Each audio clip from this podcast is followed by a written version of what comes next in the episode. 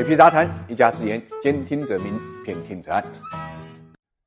大家好，我是水皮，欢迎来到 ESG 会客厅啊。我们今天的话题是野蛮人又出现了啊。野蛮人仅仅是个说法了啊，实际上是并不特别确切啊，指的是外部进入的非善意的收购者啊。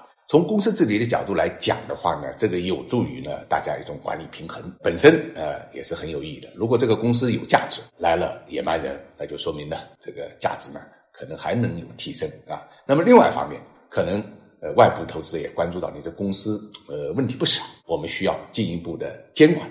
那这呢也能促进公司呢提高它的管理。反正我觉得野蛮人的出现啊，并不是一件坏事。中国市场上的问题不是野蛮人多了啊。而是太少了，几乎没有，所以出现了一个野蛮人啊，大家很兴奋，包括我们这个节目也是如此啊。那么这个野蛮人出现在招行的门口啊，让大家呢大吃一惊，因为招行啊本来是六月二十九号呢要举办股东大会啊，那么议程里面呢就有董事会的改选。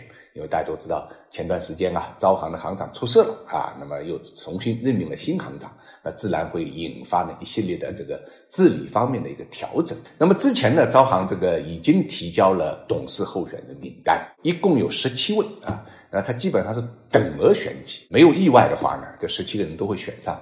但是突然半路杀出一个程咬金，和谐健康突然举手说：“我要求提名独立董事。”把我们的总经理列为非执行董事的候选人啊。那么从这个规则上来看啊，因为和谐健康持有的股份是超过百分之三的啊，所以他可以提名。招行股东大会也可以进行选举。至于能不能选上，就到时候要看了。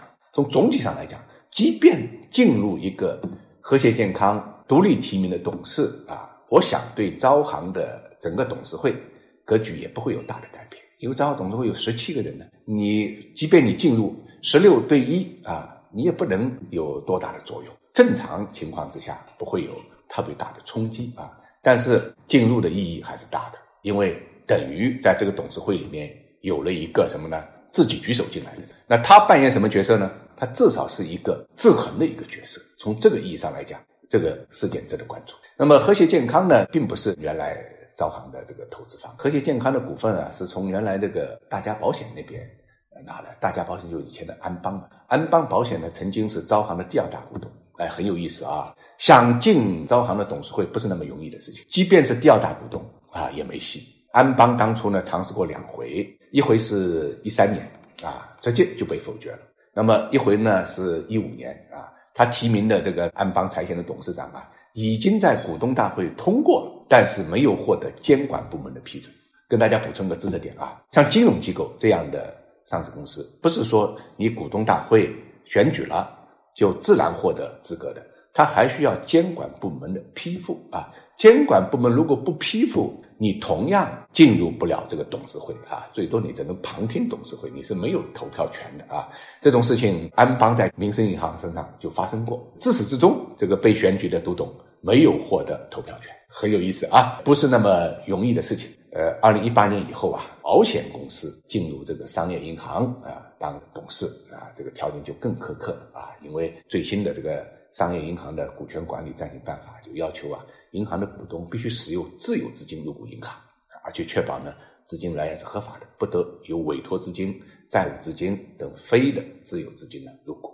和谐健康出台于安邦保险，本身呢在资金管理上呢可能也有一些不完善的地方，也会成为管理者呢监管的重点关注所在。